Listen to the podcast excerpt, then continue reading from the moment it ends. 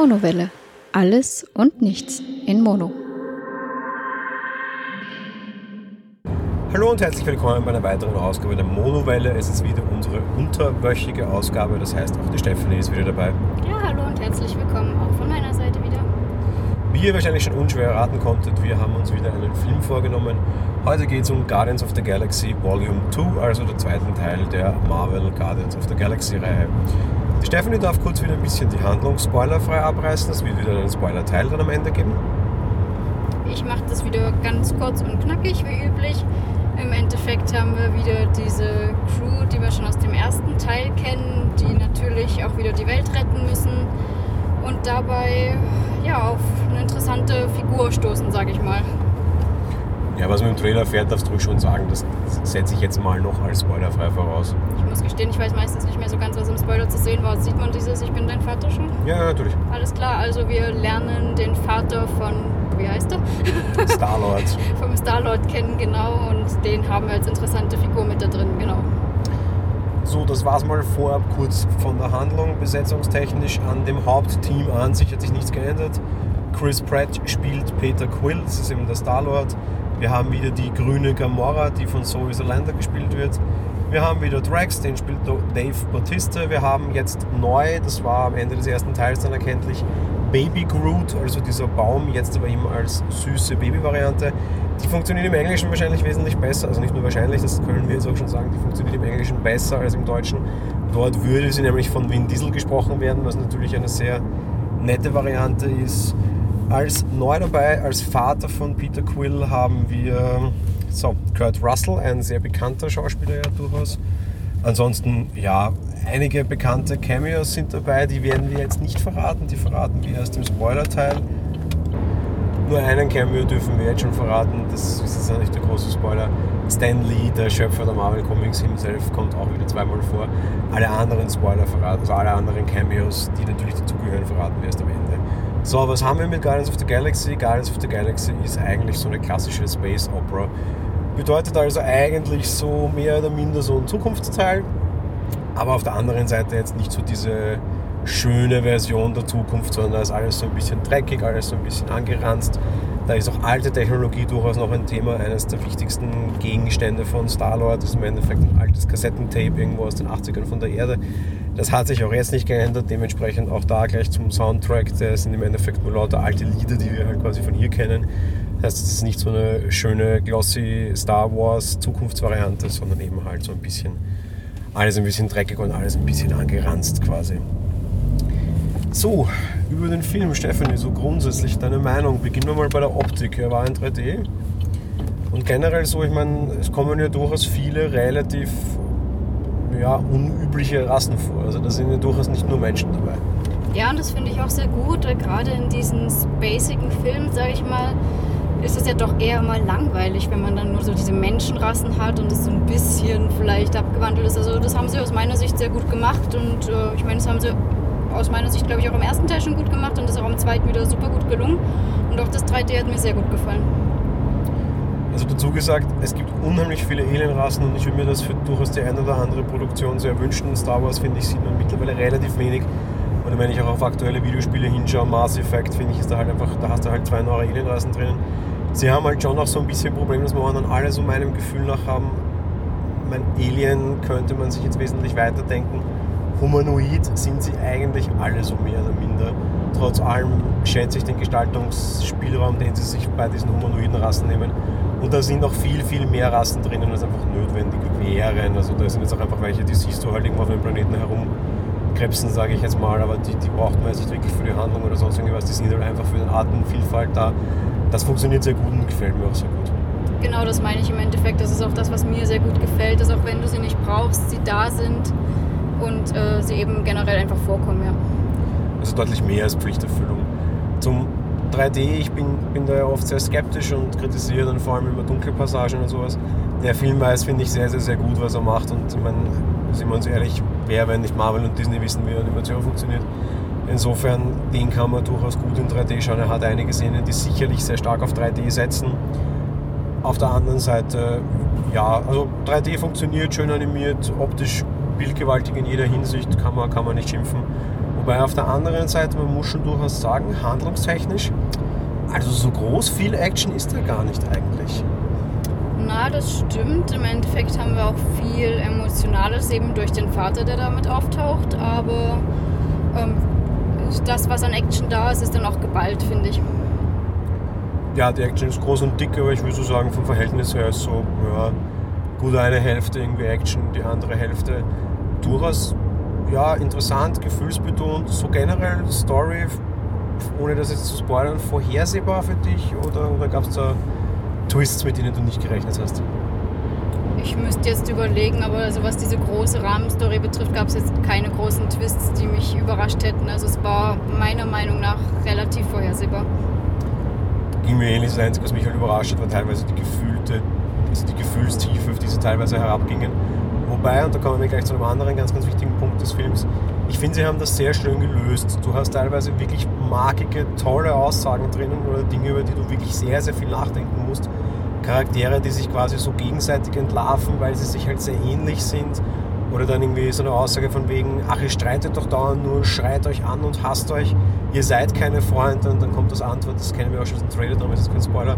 Nein, wir sind keine Freunde, wir sind eine Familie. In der Aussage steckt so viel Tiefes drinnen, wo du dir eigentlich wirklich lange Gedanken machen könntest. Und der Film immer wieder mal ein bisschen droht zu kippen, finde ich fast. Beziehungsweise du hast auch ganz am Ende so eine extrem emotionale Szene drin, wo, wo dir fast die Tränen kommen könnten. Aber immer wenn sowas kommt, vermag es irgendwie der Geschichtenschreiber und Regisseur sehr, sehr gut, das sofort wieder zu kippen. Auch zum Beispiel nach dieser Familienaussage kommt sofort, na gut, außer sie vielleicht. Und dann siehst du halt einen neuen Charakter, der irgendwie ziemlich krantig im Eck steht und wo du dann einfach wieder schmunzeln musst und sofort einfach auch wieder aus, diesen, aus dieser Tiefe herausgerissen wirst. Heißt Humor viel drinnen, oft auch irgendwie als, als Brückennehmer, um, um Gefühl, so ein bisschen Emotion rauszunehmen, was für mich sehr gut funktioniert. Ja, es hat wunderbar funktioniert und ich mag das, wenn ich in einem Film auch mal herzhaft zwischendurch lachen kann. Das bietet dieser Film auf jeden Fall jede Menge. Und auch der Einstieg war schon sehr humorig, also war super gemacht. Ja, schön, dass du das gleich nimmst, weil das wollte ich nämlich jetzt auch erzählen, dann bitte gleich du. Was ist der Einstieg? Was sehen wir da? Der Einstieg ist im Endeffekt, dass die ähm, Guardians of the Galaxy für, jedem, für ein anderes Volk irgendwas verteidigen und werden angegriffen und dann sehen wir Baby Groot gleich am Anfang, wunderschön. Sie wollen auf das aufpassen und Achtung Baby Groot und schau, dass du beiseite gehst, so nach dem Motto. Und erstmal die Musik nicht funktioniert, wo es heißt, die Musik ist doch jetzt Nebensache. Ähm, irgendwie ging es dann aber doch an und wir sehen im Hintergrund, wie die alle kämpfen bis aufs Übelste und Baby Groot hört den Groove und hört nicht auf zu tanzen und ist nur am Abfeiern. Das war, der ganze Saal hat gebebt. Im Baby Groot tanzt durch die Reihen, im Hintergrund quasi passiert nur die große Schlacht. Es wirkt auch so ein bisschen, als würde sich der Regisseur selbst ein bisschen auf die Schippe nehmen wollen. So dieses, ja, wir wissen schon, dass wir mit Marvel irgendwie jetzt die großen, tollen Schlachten inszenieren können und meine Güte, habt ihr jetzt schon tausendmal gesehen. Ich zeige euch jetzt einfach einen kleinen süßen Baum, in der Gegend herumhüpft, weil, mal ehrlich, diese ganze Kämpferei ist doch irgendwie nur, nur Hintergrundsache. Da ich es jetzt schon öfter angesprochen habe, der Regisseur ist und bleibt wieder James Gunn. Den kennen wir schon zumindest aus dem ersten Teil. Das heißt, da blieb man bei dem, was funktioniert hat. Guardians of the Galaxy war damals, glaube ich, jetzt nicht so die große Hoffnung von ihnen. War dann aber ein überraschend großer Kassenschlag. Ich nehme mal auch an, dass sich das mit dem zweiten fortsetzen wird. Ja, also denke ich ganz genauso. Alles, alles, was man irgendwie so liest oder hört, sind die Leute durchwegs begeistert von diesem Film. Von dem her, das wird wieder ein Schlager. Von daher, ja, Humor sonst so generell, es ist schon viel drinnen. Funktioniert der für dich? Ja, für mich auch, aber ich meine, ich lasse mir auch immer gerne mal sagen, ich habe einen einfachen Humor, also ich bin schnell zum Lachen zu bringen. Also von dem her, für mich funktioniert es auf jeden Fall. Ich weiß jetzt nicht, wie es für dich ausschaut, aber ich fand es immer super und habe öfter, des Öfteren mal laut gelacht mittendrin. Er funktioniert für mich überraschenderweise, ich bin jetzt vielleicht nicht so der ganz humorige Mensch, überraschend gut. Einfach weil dieses, dieser Film generell ein sehr, sehr gutes Gefühl erzeugt. Ich finde, das ist so ein richtiges Feel-Good-Movie und das einfach in jeder Hinsicht. Das kommt einfach durch die Musik, das kommt durch die Dialoge, die halt dann immer wieder so auch entschärft werden. Das kommt halt durch den Humor. Also für mich hinterlässt dieser Film vor allem, und das finde ich super schön und das finde ich extrem wichtig, und mal was ganz Neues. So, ich ging aus dem Film raus und fühlte mich gut. Das klingt jetzt blöd, aber so unterhalten, so ein bisschen, bisschen humorig Ding. Es ist einfach eine schöne Stimmung, die der Film hinterlässt und das wollen sie auch ganz gerne.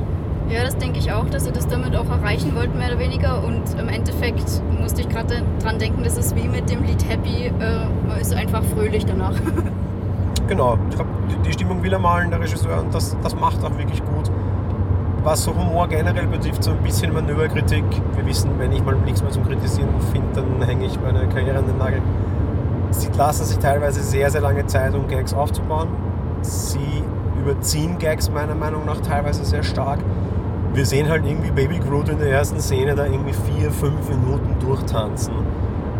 Also nach der zweiten Minute gab mir das jetzt halt auch nichts Neues mehr. Da hätte es eine Minute oder zwei getan. Das hätten halt jetzt nicht vier sein müssen.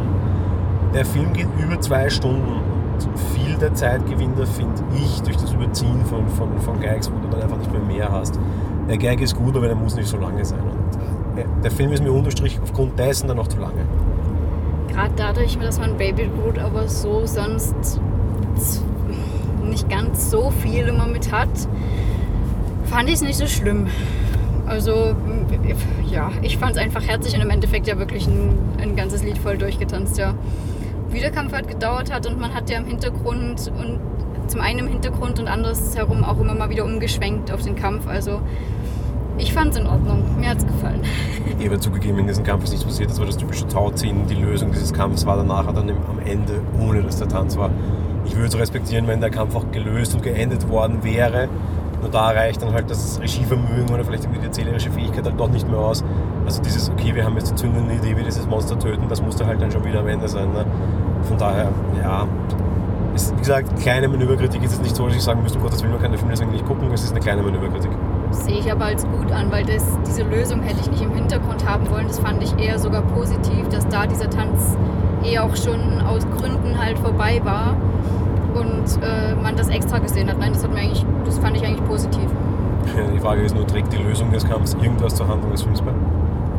Ähm, in dem Sinne, dass sie da eigentlich ja für ein anderes Volk gekämpft hatten und was verteidigt haben, ein bisschen schon. Naja, dass der Kampf gelöst ist, aber wie er gelöst wird, hat keinerlei Relevanz. Wenn die das Viech einfach abknallen, wäre auch erledigt gewesen. Wichtig war, dass es stirbt. Und nicht, dass es vielleicht auf eine etwas spektakuläre Weise stirbt und man es jetzt auch nochmal irgendwie drei Minuten erzählen muss. Das trägt einfach halt auch nichts bei. Ach so, ne. Sie überziehen es halt. Ja, ja, mag sein. Ähm, zu den Charakteren an sich, ich meine, da ist eben wieder viel dabei. Dieser Waschbär Rocket funktioniert nach wie vor sehr gut. Groot jetzt eben als Babyfassung ist wirklich super. Mit Vin Diesel haben sie, glaube ich, da auch einfach den perfekten Sprecher gefunden. Gefühlt hat er mehr gesprochen als in seinen letzten beiden Kinofilmen, also Triple X und Fast and the Furious, die wir auch schon beide hier hatten, zusammen. Auf der anderen Seite musste sich Gott sei Dank nicht viel Text merken, weil das war einfach nur die ganze Zeit I am Groot, I am Groot, I am Groot. Das heißt, man hat sich da auf jeden Fall die, die entsprechende Größe für viel Text äh, auf jeden Fall gesichert in Hollywood. Nein, Spaß beiseite, aber ich glaube, also er nimmt das ja sogar selber in der Presse zu, so ein bisschen auf, auf die Schippe. Allein das zeigt halt, dieser Film nimmt sich selbst nicht wirklich ernst, die Schauspieler nehmen das alles nicht wirklich ernst, funktioniert aber und macht ein gutes Feel-Good-Movie, um gleich in mein kleines Fazit vor dem Spoiler darüber zu gehen. Wer sowas mag, wer jetzt nicht schon Superhelden übersatt hat und mit so einem bisschen relativ einfachen, cheesy Humor, ohne dabei irgendwie auf Pipi Kaka oder zu derbe runterrutschen zu müssen, klarkommt, kriegt einen wirklich guten Film, was vor allem an der Animation und vor allem auch an einer unheimlich eigentlich tiefgehenden Story und in sehr, sehr, sehr emotionalen Inszenierung liegt für mich. Ja, das stimmt. Also grundsätzlich dieses Emotionale und die Story, die sie ringsum hatten, trägt schon viel dazu bei. Und ja, wie gesagt, viel gut, wie du schon sagtest. Es war wirklich, egal wie lange es gedauert hat, und da habe ich auch nicht auf die Uhr geschaut, es war einfach schön gemacht und unterhaltsam. Bevor wir in den Spoiler-Teil gehen, noch eine kurze Einordnung. Es wird einen dritten Teil geben. Das ist schon bestätigt. Ich gehe mal davon aus, so ausgehend von der Marvel-Galaxie, dass der ein bisschen dauern wird, weil im dritten Teil wird es dann, ist die große Frage, im Endeffekt, ähm, Gamora und ihre Schwester sind quasi eben die Kinder von Thanos, dem großen, üblen, bösen Schurken der Marvel-Reihe und genau die, also die Böse, der Bösewicht, in dem sie jetzt im zweiten Lebenszyklus ihres Universums vorgehen werden. Das heißt, alle Filme laufen darauf zu, dass sie irgendwann mal halt Thanos bekämpfen, umlegen, was auch immer. Darauf drehen alle Avengers hin. Daraufhin dreht jetzt auch quasi diese Integration von Spider-Man hin. Darauf dreht jetzt halt auch Guardians of the Galaxy hin. Das ist ohne Spoiler, das ist eine reine Vermutung oder halt auch das, was Leute sagen würden, die sich im Universum auskennen. Vermutlicherweise werden die Guardians of the Galaxy mit diesen Filmen jetzt auch Teil der Avengers werden. Finde ich sehr gut, passen dort auch gut rein. Und ich nehme mal an, dass der dritte Film dann irgendwie nach der Schlacht gegen Thanos mehr oder minder sein wird. Weil rein von der Geschichte des Films her wäre das nächste logisch schlauer, dass man quasi gegen den bösen Vater dieser beiden Charaktere vorgeht. Das wäre eben Thanos, aber das werden sie nicht alleine tun, das wird Teil der Avengers sein.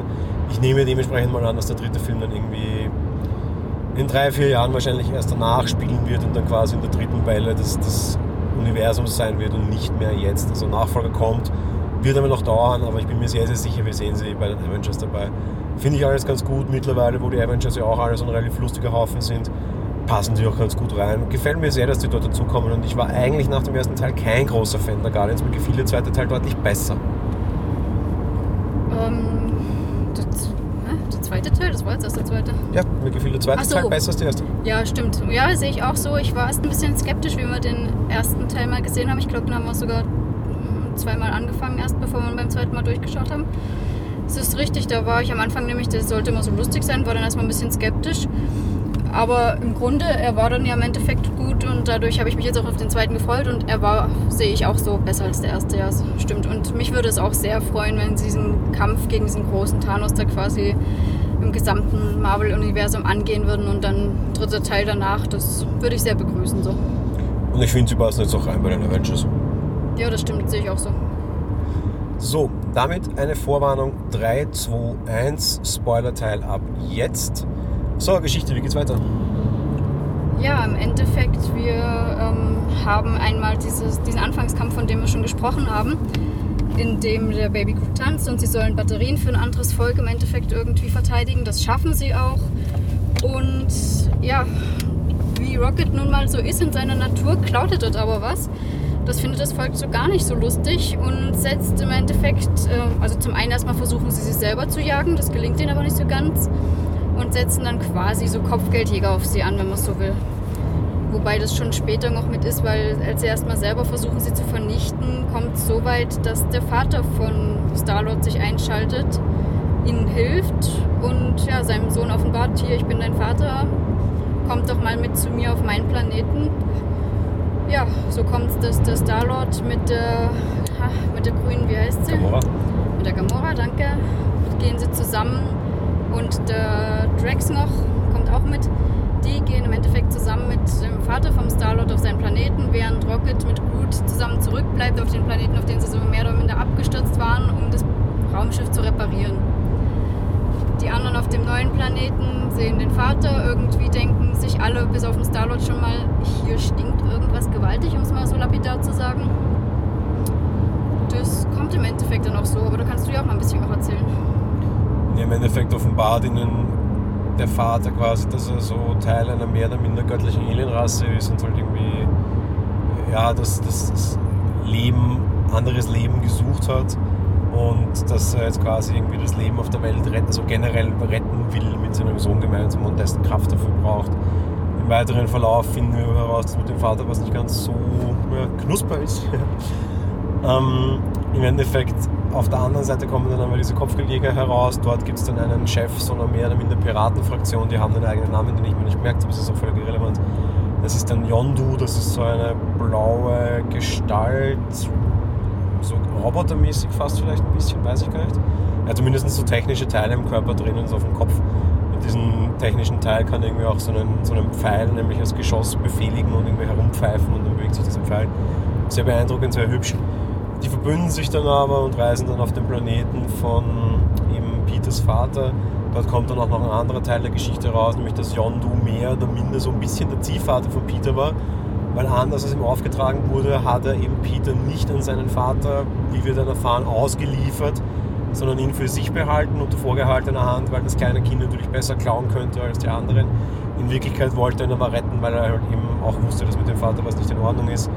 Im Endeffekt ist nämlich der Plan des Vaters, alles Leben zu vernichten, läuft dann auf den großen Endkampf hinaus, wo dann der Vater natürlich aufgehalten wird und dann auf ein sehr trauriges Finale, wo Yondu sein quasi Kind, den Peter, rettet und dabei selbst aber drauf geht aus einer altruistischen Entscheidung heraus, weil er halt entscheidet, dass quasi Peter leben soll und er stirbt. Und er damit quasi dann auch noch, obwohl er ein sehr, ja, ein Pirat mit zweifelhafter Moral war, dann quasi ihm letztlich noch was Gutes tut. Das formuliert er auch so nach dem Schema mit, ich kann endlich mal was Gutes tun und ja, ein sehr trauriges Ende dann eben auch das, das Begräbnis von Yondu, wo dann auch die anderen Piratenfraktionen kommen und ihn so quasi postmortem nochmal die Reihen der Piraten aufnehmen, weil eigentlich wurde er aus diesem Ding verstoßen, eben weil er gegen den Kodex verstoßen hat, weil er eben Kinder quasi beschäftigt hat bzw. entführt hat.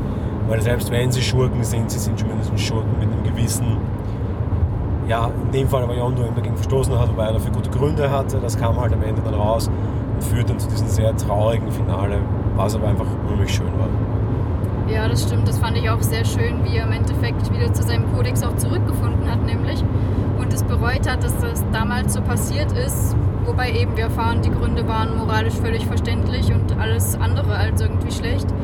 Und wie das Finale dann war und sie diese, diese Allbestattung machen, es ist einfach wunderschön. Das ist, ist dann quasi wie so ein Feuerwerk im Weltraum. Sieht klasse aus, war super gemacht. Ja, da können wir auch gleich ganz gut zu einem anderen Teil kommen, zu den versprochenen Cameos. Und das sind sehr viele. Für alle vielleicht nicht so filmversierten Cameos sind quasi die Momente, wo ganz, ganz bekannte Stars auftreten in ganz, ganz kleinen Gastrollen. Zum Beispiel haben wir da ganz am Ende, beziehungsweise während des Films schon häufiger, Sylvester Stallone. Der ist quasi nämlich der Chef aller Piraten de facto, noch derjenige, der Yondu verstoßen hat. Der kommt dann am Ende auch nochmal Comic-Wisser wissen eigentlich, dass quasi der auch eigentlich der Chef so mehr oder minder der ersten Guardians war. Die wurden halt dann quasi durch die jetzigen Guardians of the Galaxy ein bisschen ja, in den Hintergrund gespielt. Aber an und für sich ist die Rolle, die Sylvester Stallone übernimmt, eine sehr große und sehr wichtige. Bleibt auch fraglich, ob der nochmal kommt, weil so als Chef der Piraten wäre er durchaus nicht so uninteressant. Wir haben auf der anderen Seite, da muss man schon mal ein bisschen genauer hinsehen, Miley Cyrus im Team dabei.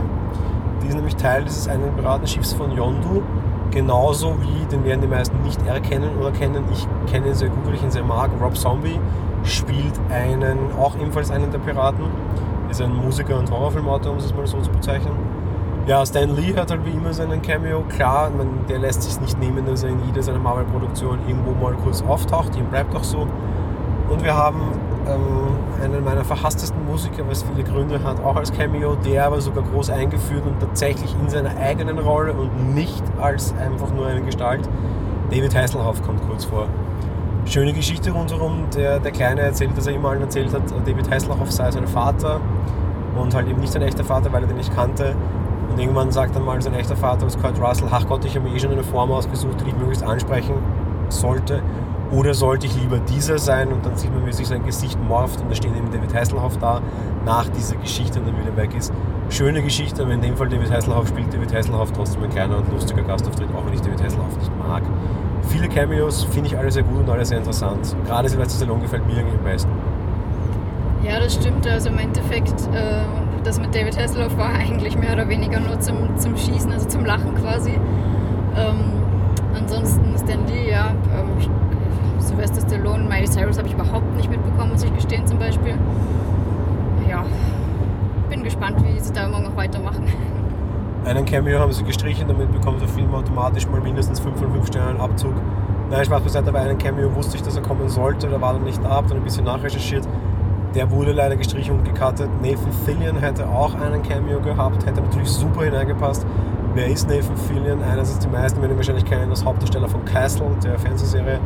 Ich persönlich kenne und liebe ihn allerdings als der Chef der Firefly in Serenity, beziehungsweise eben Firefly der Serie. Auch eine Space Opera, wahrscheinlich eine der beliebtesten, sage ich jetzt mal. Ich meine, die Serie wurde eigentlich eingestellt nach einer Staffel, trotzdem freut sie sich unter Fans eine sehr große Beliebtheit, so auch bei mir.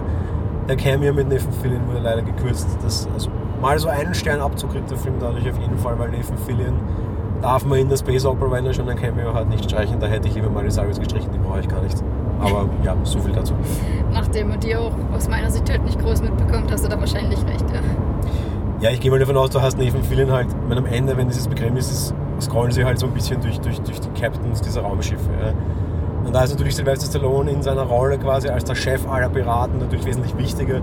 Wahrscheinlich sind die dann halt auch irgendwie auf ein anderes Raumschiff ge ge ge gehüpft und quasi Nathan Fillion wäre dort wieder irgendwo ein Captain gewesen. Das war wahrscheinlich einfach nicht mehr notwendig und die Rolle auch nicht wichtig trotzdem, ja, meine Güte, schade, ja, sei es wie es sei. Gute Überleitung, Stan Lee hat zwei Cameos, einmal während des Films und einmal in einem der Post-Credit-Scenes. Und da gleich eine große Ding, falls ihr das jetzt hört, den Film aber trotzdem noch nicht gesehen habt, sitzen bleiben, sitzen bleiben, sitzen bleiben. Es gibt fünf dieser Szenen. Ja, das stimmt. Im Endeffekt war ich auch überrascht, dass es so ganz viele gab. Aber waren wieder sehr unterhaltsam, nur so ganz kurze Sequenzen immer zwischen diesen verschiedenen äh, ja, Post-Credits halt. War wieder sehr nett gemacht, wie üblich. Aber auch als guter Hinweis gibt es euch schon auf YouTube, weil es irgendwie schon im Kino war und die alle nicht gesehen habt. Man kann auf YouTube auch schon wieder nachgucken, ist in Ordnung. Ansonsten, ja, große Spoiler oder Vorwegnahmen auf was Zukünftiges sind es nicht. Das sind eher mehr so lustige Szenen, wo wir halt zum Beispiel wieder, weiß ich was, den Groot sehen, der jetzt nicht mehr Baby Groot sein wird. Muss gestehen, nach einem Film reicht es mir jetzt auch. Von daher, ja, ist okay, aber war es auch nicht dringend. Wenn ihr es nicht gesehen habt, braucht ihr jetzt nicht cremen. Ja, stimmt. Wie schon gesagt, man sieht nichts mehr großartig, was da irgendwie zu beitragen würde für weitere. Außer vielleicht noch das, dieses goldene Volk da, was ja so verärgert hatten, dass die meinen von wegen, es gibt jetzt eine tolle neue Kriegsmaschinerie irgendwie oder das Geld ist gut angelegt. Ich weiß nicht mehr. Auf jeden Fall, wo man sich schon dachte, dass das auf jeden Fall im nächsten Teil noch geben könnte, ohne dass ich da schon nachgeschaut hätte. Aber der Rest ist alles nur nettes Beiwerk und lieb gemacht zum Schmunzeln ein bisschen, wie du schon angesprochen hast. Der Baby Groot als Jugendlicher und Peter kommt rein von wegen, räum doch mal dein Zimmer auf und hier liegt ja alles rum. Typische Antwort nur, I am Groot, I am Groot, ne? Und dann so, ja, jetzt weiß ich immer, wie es meiner wie es Visiondo früher mit mir ging. also, war lieb gemacht. Für eine Fortsetzung, weil du es auch gerade gesagt hast, die neue Kriegsmaschine die werden es jetzt halt ein bisschen schwer haben. Ich meine, im Endeffekt haben sie im ersten Teil schon die Galaxie gerettet, im zweiten Teil tun sie es nochmal gegen einen Gott, der noch dazu der Vater von Star-Lord ist. Das ist ja schon irgendwie eine sehr hohe Steigerung. Ich gehe mal schwer davon aus, im dritten geht es mit allen Gal also mit allen Avengers gegen Thanos. Also jetzt dann irgendwie für den vierten irgendwie noch ein dickeres Ding finden quasi oder für den dritten eigenständigen halt. Bin mal gespannt, aber die werden es jetzt echt schwer haben mit Superlativen. Ich glaube, dass die Reihe nicht so ganz ausgelegt war, darauf so viele Filme machen zu müssen, in Anführungsstrichen. Ja, da gebe ich dir recht und da bin ich auch sehr gespannt, was sie sich da aus dem Ärmel schütteln und hoffe nur für sie, dass sie das mehr oder weniger nicht gegen die Wand fahren quasi dann. Ja, total. Abschlussfazit. Ähm, wir freuen uns auf die Fortsetzungen. Zweiter Film wirklich gut, schön emotional, kann man gucken, oder? Fazit, happy, I am Groot. I am Groot. ähm, ja, soviel dazu. Äh, nächste Woche kommt dann Mind Gamers. Ich hatte es ja schon für diese Woche angekündigt und es kamen quasi die Guardians dazwischen. Das hatte ich nicht ganz vorbedacht. Aber nächste Woche dann ein Film aus Österreich mit Mind Gamers. Wir sagen danke fürs Zuhören und hören uns, wie jetzt schon angekündigt, auf jeden Fall nächste Woche wieder. Bis bald und ciao. Tschüss.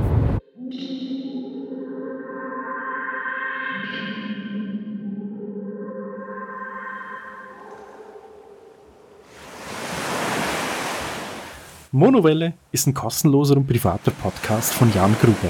Mehr Informationen dazu findet ihr unter www.monowelle.at. Abonniert den Podcast mit iTunes oder dem Podcatcher eurer Wahl.